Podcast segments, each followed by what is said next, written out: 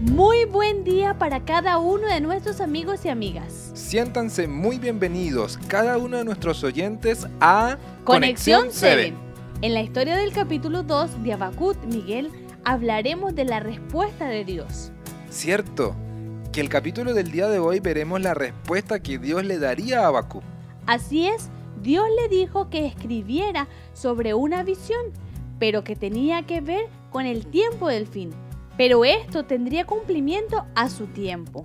Pero, ¿a qué se refería esta visión, Laura?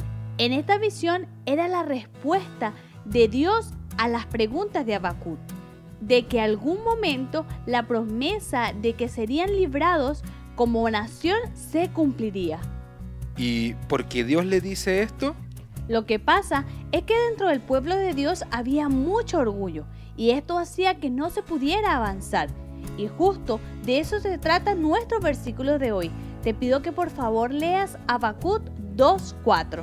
Claro que sí. Dice lo siguiente.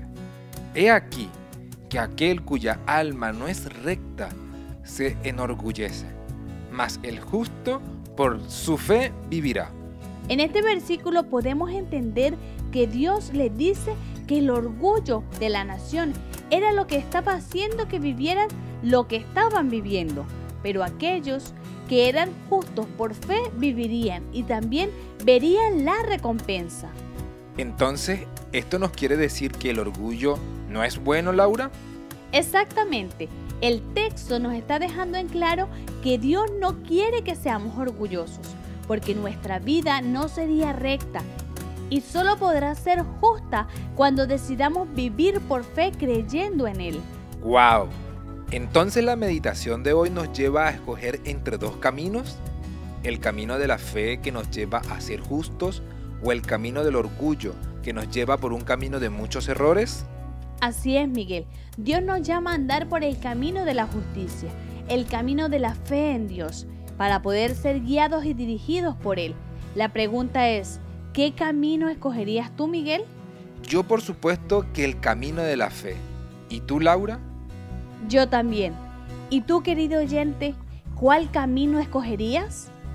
Con estas palabras en mente, los invitamos a orar para pedir ayuda a Dios y escojamos el mejor camino. Oremos. Maravilloso Padre Celestial, gracias una vez más porque cuidas de nosotros. Hoy queremos pedirte, Señor, que nos ayudes a escoger el camino correcto, el camino que solo nos lleva a ti, Señor. Permite que nuestras vidas sean solo guiadas por ti y en todo momento poder ser bendecidos, Señor, ser instrumentos tuyos. Acompáñanos. En el nombre de Jesús, amén.